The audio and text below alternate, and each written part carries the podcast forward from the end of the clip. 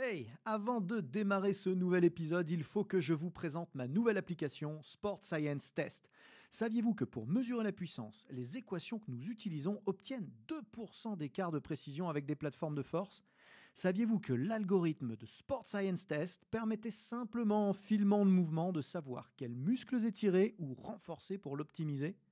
Que vous pouviez tester l'endurance de dizaines de joueurs à la fois sans jamais vous tromper? Et ce n'est qu'un tout petit aperçu de ce que c'est faire Sport Science Test pour seulement 99 euros par an et de toute la science et la méthodologie que nous avons mise dedans avec les équipes ABD Digital. Alors n'attendez surtout pas pour la tester car l'essai est gratuit. Bon épisode à tous. Hey, it's Ryan Reynolds and I'm here with Keith, co-star of my upcoming film If, only in theaters May 17th. Do you want to tell people the big news?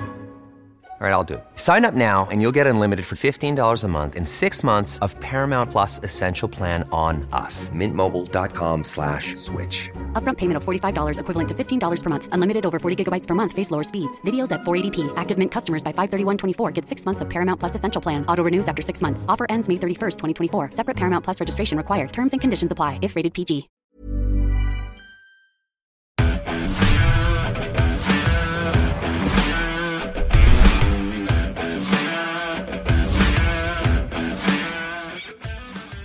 Bonjour à tous, bienvenue euh, sur ce nouveau podcast avec euh, Loïs Monaco.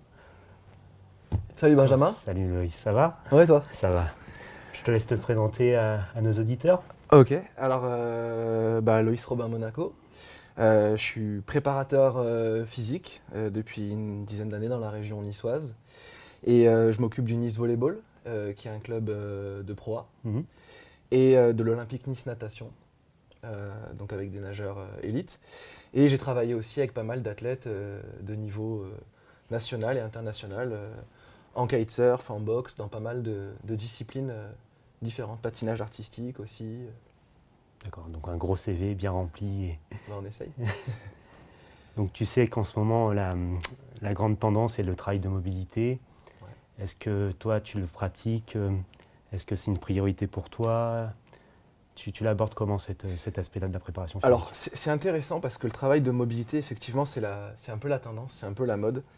Euh, ça va toujours un petit peu du travail minimum en mobilité, avec des, extrêmes et des gens qui, mettent ça vraiment au cœur de leur préparation. Euh, moi, j'ai coutume de dire et de penser qu'on recherche déjà une mobilité optimale et pas maximale. Et encore plus quand on ramène ça à la problématique d'un athlète, euh, qui est par définition, euh, surtout dans le haut niveau, euh, quelqu'un qui est anormal. Donc il ne faut pas forcément chercher à le normer vers quelque chose. Bien sûr, il faut avoir des standards. Euh, et donc il faut trouver la bonne dose de mobilité pour lui permettre d'exprimer son geste sportif. Je vais te donner tout de suite un, un exemple intéressant euh, que j'ai euh, utilisé il y a quelques années. Euh, alors souvent on fait le, on fait le FMS euh, Mhm. en début de saison et puis on le répète plusieurs fois euh, dans la saison. Et euh, j'ai l'entraîneur de l'équipe de volley qui, vient me voir un jour et qui me dit voilà, le passeur, euh, il est bon sur les passes vers l'avant. Par contre, sur la passe vers l'arrière, euh, il a les bras un peu fléchis, il tend pas complètement le bras, il se la joue à l'américaine comme s'il était en NBA, son geste n'est pas propre. Et l'entraîneur essayait de corriger, corriger, corriger le geste. Donc, après une série de tests, le FMS et également d'autres tests, il s'est avéré qu'effectivement, en termes de mobilité thoracique, euh, ce joueur était très limité, à la fois dans les extensions et également dans les rotations. Donc, on a mis en place un travail correctif, essentiellement dans l'échauffement, euh, à base de mouvements de mobilité, puis après de mobilité chargée, puis après de transférer cette mobilité et sur les gestes de musculation et sur des mouvements de plus en plus rapides. Et effectivement, cet athlète, au bout de quelques temps, s'est mis à améliorer sa passe vers l'arrière. Donc, effectivement, on a directement là, tu vois, un transfert entre l'évaluation de la mobilité, le travail correctif, et après comment ça se transfère Et directement l'activité elle-même. et l'activité, et ça se transfère sur la phase de jeu. C'est-à-dire que non seulement il est capable de réussir un geste, mais en plus de ça, réaliser ce geste de nombreuses fois pendant 5 sets dans le match lui coûte moins d'énergie Ah puisqu'il a la place. Une certaine, s'exprimer. une certaine efficience retrouvée. Voilà, on retrouve de l'efficience, on retrouve du geste. Donc ça, c'est euh, une, première, euh, c'est une première notion. Euh, après, euh, effectivement, on travaille de manière... euh, moi, j'aime bien travailler les choses de manière assez simple Pourquoi? Parce que, alors je vais prendre l'exemple du volleyball, tu vois, mais dans le volleyball, tu as des joueurs qui arrivent, qui ont des contrats de un an, Mm. qui ont des backgrounds très différents. Donc certains ont eu une éducation athlétique, d'autres ont eu très peu d'éducation athlétique. Certains ont eu une éducation athlétique dans les pays de l'Est, d'autres en France. Euh, du Nord. ils ont des euh, Amérique du Nord, ils ont des bobos physiques euh, différents avec lesquels il faut de toute façon Faire gérer avec. parce qu'ils de, de toute façon ils doivent jouer. Euh, donc du coup, je suis obligé d'avoir une approche très pragmatique, c'est-à-dire que je peux pas me lancer dans un travail correctif énorme. Euh, tu vois, une des premières constatations limite. que j'ai, ouais, une une des limite premières- circulaire et qui va se ça. bouffer lui-même et tu C'est vas ça. pas développer les qualités qu'il faut pour performer à un moment. Et, en plus de ça, euh, très souvent, les préparateurs physiques, alors c'est un biais, ils ont tendance à vouloir développer les qualités physiques pour leur activité. C'est-à-dire, euh, bah, moi je veux qu'il soit bon en mobilité parce que je veux absolument qu'il fasse du overhead squat ou je veux absolument qu'il ait un squat parfait ou je veux absolument qu'il ait ce mouvement-là. Non, il faut développer la mobilité de la même manière qu'il faut développer la force parce que une à deux fois par semaine, pendant huit mois, ton joueur, il va avoir besoin de cette mobilité-là pour l'activité qu'il pratique 4 heures par jour. 4 heures par jour, toute l'année. Et nous, en intervention, en tant que préparateur physique, ben, on n'a pas ce temps-là. Et j'ai pas le temps sur un joueur. Alors en plus, imagine dans le volleyball, tu as des mecs de 2m10. euh, les faire s'accroupir, ça devient. pour les faire s'accroupir, c'est compliqué. C'est des grands leviers, c'est des hanches, c'est particulier. Ce sont des sauteurs, donc ils ont des rigidités particulières aussi qui leur permettent de sauter. C'est une habileté motrice assez Après, ça particulière. dépend du poste. Ça dépend du poste. Ça dépend le du poste. réceptionneur attaquant ne sera pas la même chose que le, que le Voilà. pointu. quoi. Alors le libéraux, forcément, lui, il a l'habitude d'aller vers le vers le sol. Tu sol. vois, le, tra- le travail de sol, c'est quelque chose de plus euh, pragmatique euh, pour lui. Mais sur le, central, le joueur grand, l'athlète grand, l'athlète qui a déjà un background, il faut que je trouve la bonne dose euh, pour lui permettre d'être un petit peu plus à l'aise dans son activité. Et donc, je ne peux pas me lancer dans des routines correctives de 1 heure et demie. Et. Même si j'avais envie de faire ça, pour certains, à un moment, le gars il te dit j'ai besoin de squatter. Sauf cas particulier qui a besoin vraiment de travailler Voilà, ça alors de sauf cas particulier, sauf temps, sauf demande de l'entraîneur. Mm. Il faut être capable de vraiment savoir en quoi la mobilité va t'aider. Alors parfois à faire des choix, tu vois, le, le FMS, il te permet aussi de savoir quel exercice tu peux utiliser directement en musculation. Je vais directement utiliser ça. Si ça, cet exercice-là, il ne peut pas le faire. euh, L'exemple le plus euh, courant, euh, c'est l'altéro. C'est complexe. Euh, ça a un coût nerveux important. Ça demande de la mobilité sur beaucoup d'articulations, Une grosse coordination. une grosse coordination. On sait que c'est pas nécessairement le truc qui se transfère le plus sur la puissance. Tu as un travail parfois très simple à faire avec du medicine ball, avec des sauts. euh, on l'a vu aussi avec les profils force-vitesse, hein, que Mm. c'est pas forcément l'athlète le plus fort Qui saute le plus haut. qui saute le plus haut. Donc, il va falloir que j'u- j'utilise certains outils de mobilité pour l'évaluer et pour le mettre en place après, qui doivent être simples. Donc moi, ce que j'ai fait, c'est que j'ai mis en place des routines euh, pour l'échauffement. Alors, euh, bah, parfois, il n'y a pas toujours les moyens, les trucs. Donc, bah, balle de tennis, quand tu n'as pas euh, la possibilité d'acheter euh, une balle de massage de qualité, des rouleaux, euh, des outils. Donc, il commence par de l'automassage. On fait une routine de mobilité. Très souvent, on fait une part de mobilité chargée. Et le mec, il est déjà en train de mettre sur une articulation la tension dont il va avoir besoin. Et pour la muscu, et il est déjà en train de s'étirer, entre guillemets, et de se renforcer également. Complètement. Il est déjà en train de se connecter à son centre du corps. Et il est debout, c'est sa position de jeu. Donc quand je fais ça, je gagne directement du temps. Et après, quand ça, ça va, je peux commencer à amener ce travail de mobilité vers des positions plus complexes. Un genou au sol, les deux genoux au sol, voire pourquoi pas le même mouvement dans une position de squat. Position de squat que j'aurais travaillé au préalable dans les échauffements, dans lesquels j'aurais fait travailler les athlètes, rester, travailler avec des positions, etc. Donc du coup, ça fait tout un travail qui est transférable, qui est utile. Quand ils passent en musculation, ils ont déjà pré-préparé ce qu'ils doivent préparer dans la séance. Ils ont déjà fait un échauffement une spécifique. réactivation pour euh, Voilà. l'activité suivante. Voilà, et donc ils sont réactivés. et euh, pareil, j'aime pas euh, so- sursolliciter des muscles. Tu vois, tu as un peu le même problème sur le travail de, de force. Mm. Alors, j'ai rien contre les routines correctives, tu sais, à base d'élastique, de rotation interne, rotation externe, etc. Le seul problème que j'ai, c'est que à force de faire du correctif, les, les athlètes ne s'entraînent pas assez. Moi, j'ai vu des athlètes qui passaient 60% de leur temps d'athlétisation à faire de la réhab, de la préhab, parce qu'ils ont eu une vieille blessure, parce qu'ils ont fait ça quand ils avaient 12 ans, 15 ans, 18 ans. Et on comprend plus, pour- on comprend pas pourquoi ils performent de moins en moins. Et on ne comprend pas. Ils ont besoin de s'entraîner, ils ont besoin de développer leur force, ils ont besoin d'avoir une mobilité qui leur permette de développer leur qualité de force et de puissance. Donc il faut aller à l'essentiel, il ne faut pas perdre de temps non plus euh, avec tous ces éléments. Et rentrer dans un cercle vicieux qui amène à rien et qui amène à la contre-performance qu'on ne recherche pas du tout finalement. C'est ça.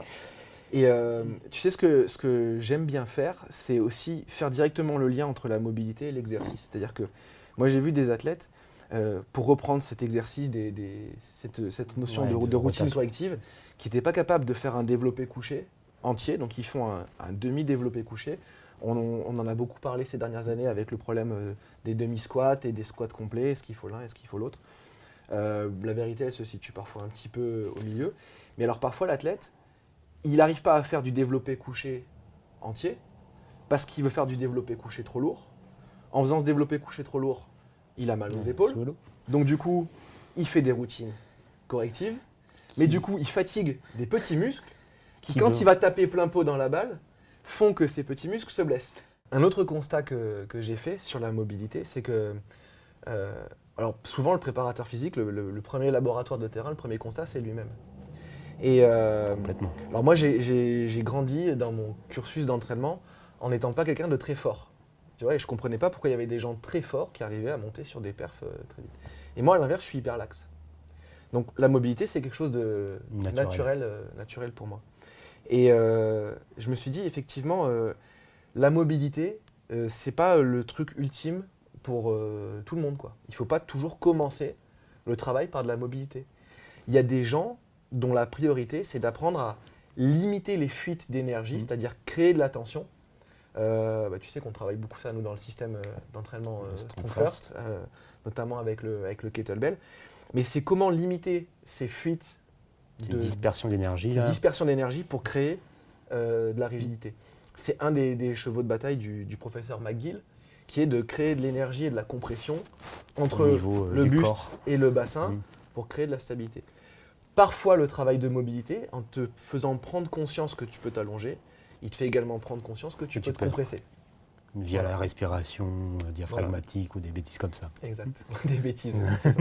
Donc euh, parfois la, la- la mobilité, le travail de mobilité, de souplesse, c'est juste aussi un, un rappel pédagogique. Tu vois, tu peux aller plus loin. Maintenant, je veux que tu ailles plus bas. Je veux que tu compresses. Compresse je veux et que tu transmettes les forces. qui et je veux que tu- puisses tran- transférer. Moi, si quelque chose ne se ne s'intègre pas et ne se transfère pas, c'est très bien pour le fitness. C'est-à-dire, c'est très bien pour euh, monsieur, madame, tout le monde. Euh, il faut le faire. Euh, la mobilité, elle a aussi un rôle euh, de gestion du, du- du système nerveux. Mhm. Donc, euh, bah, quand tu vas prendre le temps de t'étirer, tu vas prendre le temps de respirer. Tu vas prendre le temps de te détendre. Si tu y penses, parce que la plupart du temps, les gens n'y pensent pas. hein. C'est ça. Mais généralement, les gens qui n'ont pas la patience euh, de s'étirer, tu vois, de se détendre dans une routine d'étirement, de prendre le temps, ce sont également des gens qui sont très stressés Mhm. À qui ont une ventilation très mauvaise et Exact. qui ne connaissent pas leur diaphragme ni leur transverse. Alors ça leur- respire très haut, très, ouais, avec les ça côtes, antériorise, c'est en tension, donc c'est tu sais, le, le- un peu le cross, euh, cross syndrome hein, Mhm. de, de Janda. Euh, et effectivement, dès que tu remets du travail de respiration dans le ventre, dans les côtes, Ça remet les, choses, Voilà. les, les structures en place naturellement. et encore une fois, c'est pas la respiration, c'est pas la solution miracle, Miracle. comme elle est vendue par certains aspects, c'est pas la mobilité, euh, c'est pas le travail de force, C'est des briques. euh, voilà, c'est l'intégration que tu peux en faire. Et dans le sport de haut niveau, il faut être très rapide et très efficient avec ça. En gros, on, on se demande c'est comment créer le mouvement, hein, in fine, euh, grâce, Ouais. grâce à ce travail de mobilité, de force, de respiration, etc. Ouais. Et je pense que les, la plupart des, des praticiens que, que nous sommes, hein, que, Mhm. que ce soit les entraîneurs, les préparateurs physiques, les kinés, tout ça, on a tendance à trop se focaliser sur des choses par effet de mode, par expérience, et euh, on oublie que finalement, que le mouvement est une équation extrêmement complexe avec son système nerveux, son système myofacial, son système articulaire, qui sont des systèmes qui sont interdépendants. Et euh, finalement, le mouvement, c'est quoi? C'est de la mobilité à la fois, de la force, une volonté de bouger, parce que si tu n'as pas envie de bouger, on ne fera jamais bouger. Et euh, j'allais dire postural, est-ce que le système de base est déjà bien calibré? Je je pense que déjà, si on arrive à faire une équation comme ça de, de la- du mouvement, on a résolu 90% des problèmes. Ouais. Et tu sais ce que je fais faire? Alors, euh, pas avec tous les athlètes, mais euh, une solution qui est simple, qui reprend tous les patterns testés dans le FMS, qui reprend la plupart des patterns de mouvement du corps, qui t'oblige ou à avoir une évaluation de la mobilité ou à développer une bonne mobilité, des niveaux de force adéquats, c'est le relevé, ce qu'on appelle le Turkish Ouais, le avec kettlebell. Quand tu le fais bien, Tu passes par, partout. voilà. Alors tu sais, Brett Contreras, il a fait des, des études sur le, le- le quart de, de mouvement, le quart de, de levée.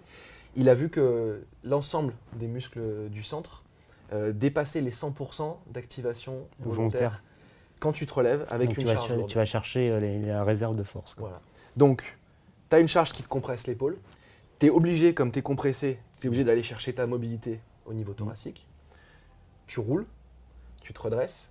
Si tu n'as pas une bonne mobilité de hanche, tu peux pas te redresser dans la position intermédiaire. Et tu termines par une fente avec un bras au-dessus de la tête, donc overhead. Et tu es obligé de limiter à ce moment-là l'extension. Donc tu es dans le travail d'anti-extension. Je sais que c'est un travail euh, Mm. dont Aurélien parle euh, régulièrement, aussi. Régulièrement. Et donc là, tu vois, tu as un exercice que tu peux utiliser sans charge, que tu peux utiliser avec une chaussure sur la main ou un verre d'eau pour augmenter le contrôle moteur, que tu peux utiliser avec une charge. Tu peux utiliser un kettlebell si tu veux activer un petit peu plus les rotateurs de l'épaule. Tu peux utiliser un halter si tu n'as pas de Même un kettlebell. élastique. Tu peux utiliser même un élastique. Tu peux utiliser l'élastique pour créer des moments euh, différents, un peu comme les pal of press Mhm. euh, le font dans le Mhm. mouvement. Et là, tu as un exercice simple, c'est pas très compliqué à apprendre, malgré l'air que ça en est. Ça te permet de mettre de la complexité dans ton entraînement, ce qui fait que quand tes athlètes ils reviennent sur un développé couché, un squat, finalement c'est plus simple. Et tu as quelque chose qui te permet de travailler la mobilité et la force. Pour moi, ça c'est l'expression ultime, tu vois, de, de ce qu'un mouvement peut faire, de gagner du temps et d'intégrer le mouvement pour un athlète. Et finalement, euh, qui a un apprentissage moteur pas si difficile que ça. Et, Non. et qui permet de vraiment d'être une situation de test et une situation d'entraînement à la fois. Quoi. Tu sais que Gray Cook, euh, il était connu pour pouvoir scorer le FMS en regardant le relevé d'un sportif. Non, ça, je savais pas ça. Donc, euh, tu- tu- ce que tu vois dans le. Dans le bah, par exemple, tu vois, les, les mauvais euh, ASLR, les mauvais levées de Mhm. jambes, euh, bah, tu le vois tout de suite. Quoi. Quand quelqu'un manque de contrôle sur le truc, quand la personne se lève avec le, le KB et que la jambe se lève, tu sais tout de suite que ça va être en lien.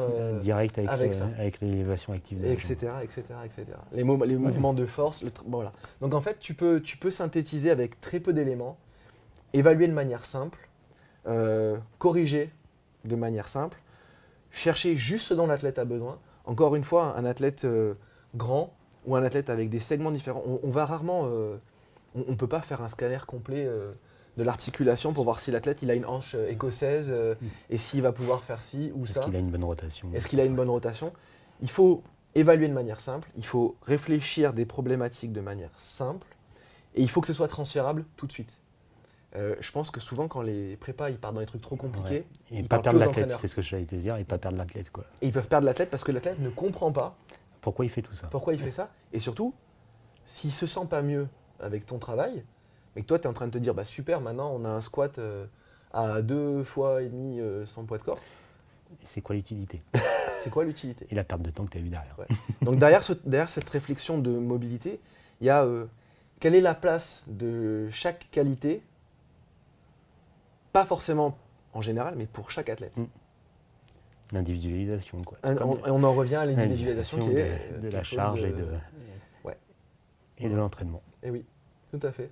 T'as as fait le tour un peu de, de Euh, ça, bah écoute, euh, ouais, Ouais. je trouve que voilà. C'est pas mal. D'accord, d'accord. Merci beaucoup Loïs. N'hésitez pas à partager et à liker la prochaine vidéo et on se retrouve pour le prochain podcast. À bientôt. Voilà,